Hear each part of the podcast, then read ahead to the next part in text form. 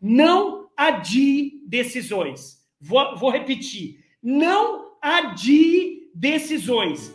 Frente tempos difíceis, requer velocidade na tomada de decisão.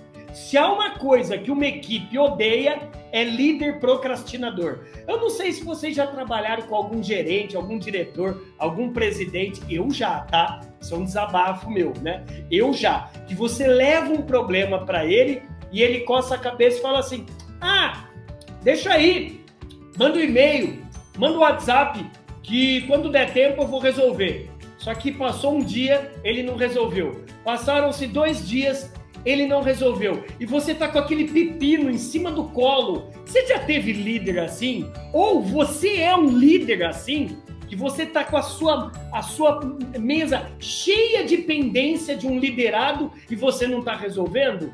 Cuidado, meu amigo, porque a primeira coisa que você precisa, você como líder, é administrar melhor a sua agenda, é administrar melhor o seu tempo. André, fica fácil você falando aí na teoria, aí na sua live, todo, é, todo é, organizadinho, você não tem meus problemas. Cara, todo mundo tem seus problemas. A grande sacada é, você não pode mais procrastinar pega a sua agenda, você, meu amigo líder, comerciante, lojista, e coloca lá urgente, importante, adiável. Urgente, importante, adiável. Urgente, meu amigo, macarronada se come quente. São as ações que a sua equipe precisa ter tomado a decisão para ontem. Se você não tomar essa decisão, você pode perder um grande cliente, um grande contrato. Se você não tomar essa decisão, a empresa pode cortar a luz da empresa e amanhã vocês não terem energia para trabalhar. Tem decisões urgentes. Coloque como prioridade. Esse é o papel de cada um de vocês,